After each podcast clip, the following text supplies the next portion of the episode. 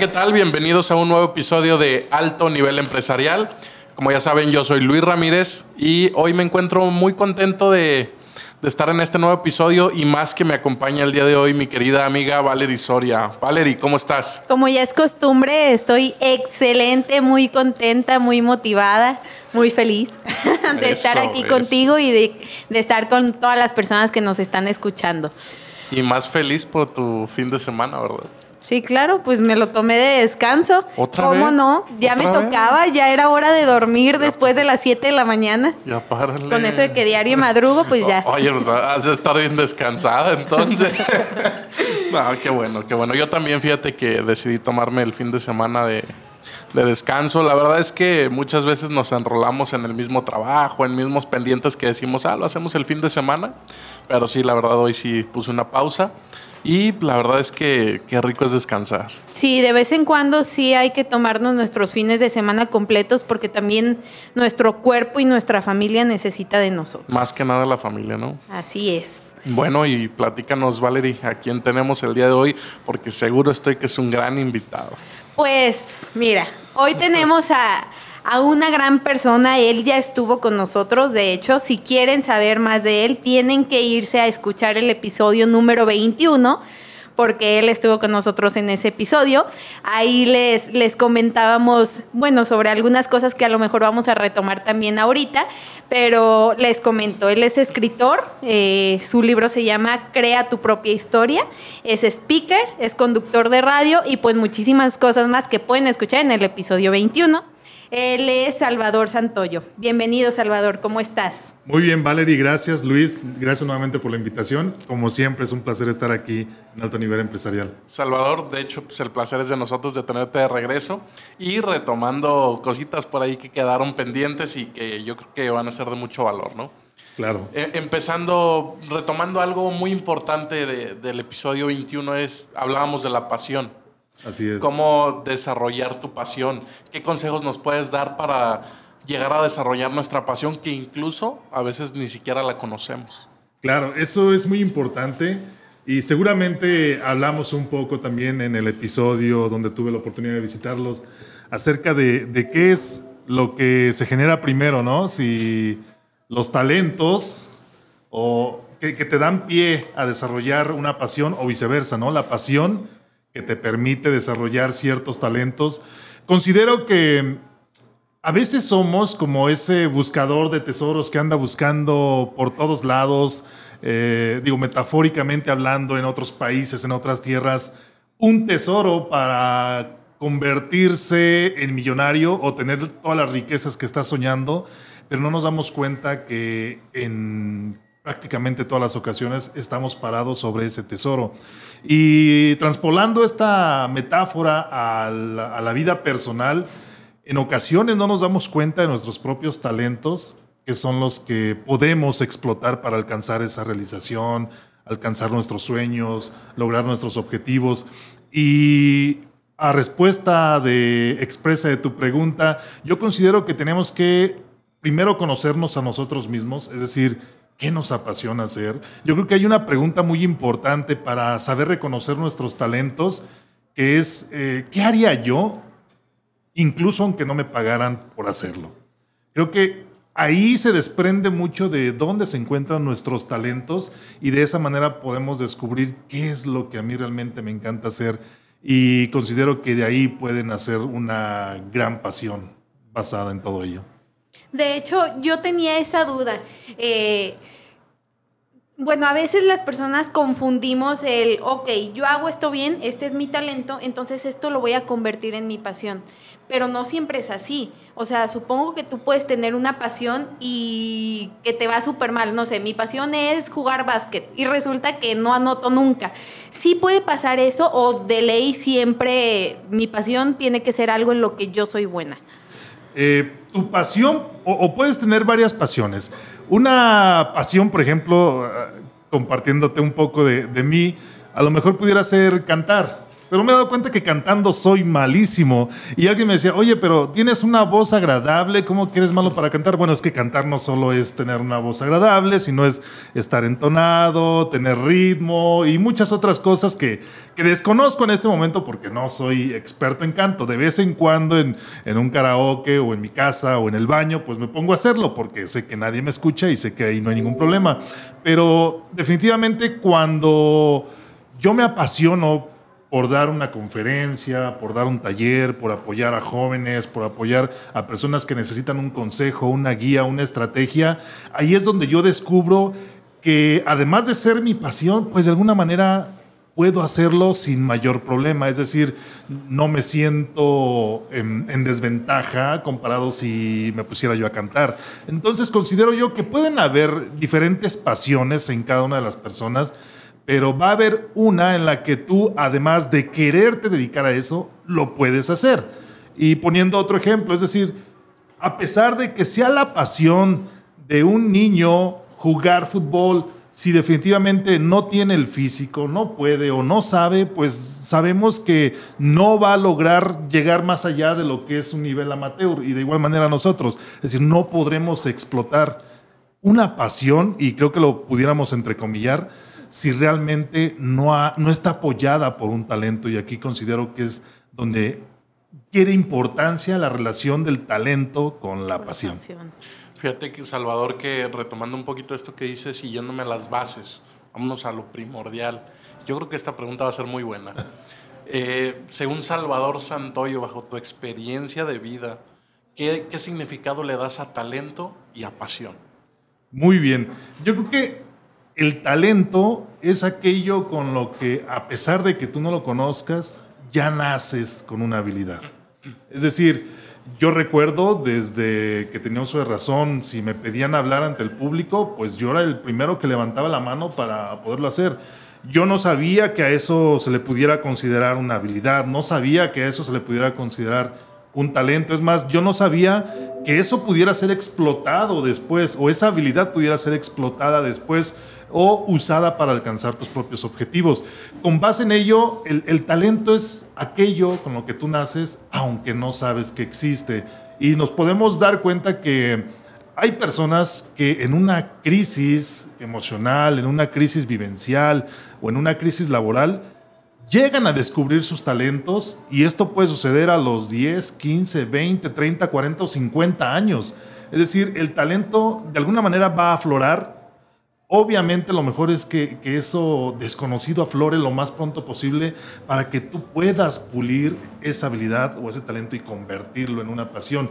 Considero que el talento es algo que tú traes innato a pesar de que aún no lo hayas descubierto y la pasión es lo que logras hacer con ese talento sin ponernos eh, religiosos, moralistas ni demás hay una parábola donde nos dice que nuestro Dios nos entregó ciertos talentos y que en algún momento vamos a llegar a rendirle cuentas de qué fue lo que hicimos con estos talentos.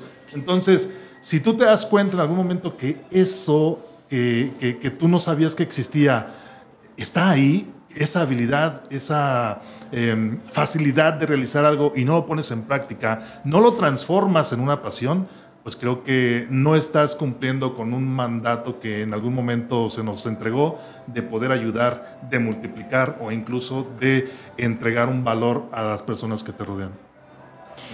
Salvador, he visto mucho en tus redes sociales que hablas acerca de eh, la iniciativa. ¿Qué tan importante es tener iniciativa en la vida de las personas? Yo considero que es de suma importancia y ahorita recuerdo cuando mencionaste esta palabra, un libro que se llama Los siete hábitos de la gente altamente efectiva de Stephen Covey. Hay uno de los principios que él maneja y es eh, básico para todas las personas que en algún momento queremos desarrollarnos. El estarnos quejando de la situación actual, el estarnos quejando del gobierno, el estarnos quejando de este 2020 que nos tocó vivir, pues no nos va a llevar a ningún lado. Es decir, si nosotros estamos esperando que tengamos un buen año, que tengamos un buen gobierno, que tengamos un escenario ideal para hacer algo, definitivamente nunca lo vamos a encontrar. yo creo que la iniciativa debe ser algo inherente y es algo inherente de las personas que quieren ser alguien en la vida, porque si volteamos a nuestro alrededor, quizá nos podemos cuestionar de alguna persona que está en la calle vendiendo gelatinas. Y nos, nos llegamos a preguntar por qué esta persona no aspira a ser alguien más, por qué no aspira a hacer algo más. Quizá porque esta persona solo quiere ser eso, solo quiere ser un vendedor de gelatinas. Pero cuando alguien quiere ser alguien más y aún no lo es, esperando un escenario ideal para lograrlo, es por la falta de iniciativa. Creo que esa habilidad o esa capacidad de alguien que quiere siempre lograr más debe tenerla y practicarla día con día sin esperar a que algo surja para facilitarle las cosas. Yo considero que si tú quieres algo, lo comiences a hacer hoy con lo que tengas, con lo que puedas, con lo que sepas. Esa, es esa debe ser una máxima de la iniciativa de toda persona. Entonces podríamos decir que la iniciativa es una parte fundamental del éxito. Así es, definitivamente. Y yo creo que es una base que nos, eh, sobre la cual nos podemos apoyar para alcanzar todo lo que nosotros queremos. Yo creo que de la mano va, va, o sea, va muy fuerte con la palabra liderazgo. ¿Y, y por qué liderazgo? ¿Qué es liderazgo para Salvador Santoyo? Bueno, liderazgo, eh, la definición que todo mundo conocemos es generar una influencia en aquellos que te siguen. Pero si nos vamos un poco más allá, considero que liderazgo es estar al servicio de los demás. Y hay una máxima que maneja John C. Maxwell en algunos de sus libros, donde pone o antepone el servicio sobre toda habilidad y sobre toda disposición con aquellos que te rodean. Cuando eres líder de un grupo, de un equipo de trabajo, de un grupo de colaboradores, tú sabes que te debes a ellos y te debes en, esfuerzo, te debes en tiempo, te debes incluso hasta en inversiones que necesitas hacer para mejorar el desempeño de este equipo de trabajo. Por lo tanto, si me preguntas a mí en este momento, yo te diría que liderazgo es ponerte al servicio de los demás. Simple y sencillamente sería eso. ¿Nos puedes decir o dar un ejemplo más bien de alguna ocasión en tu vida en la que tuviste que aplicar el liderazgo?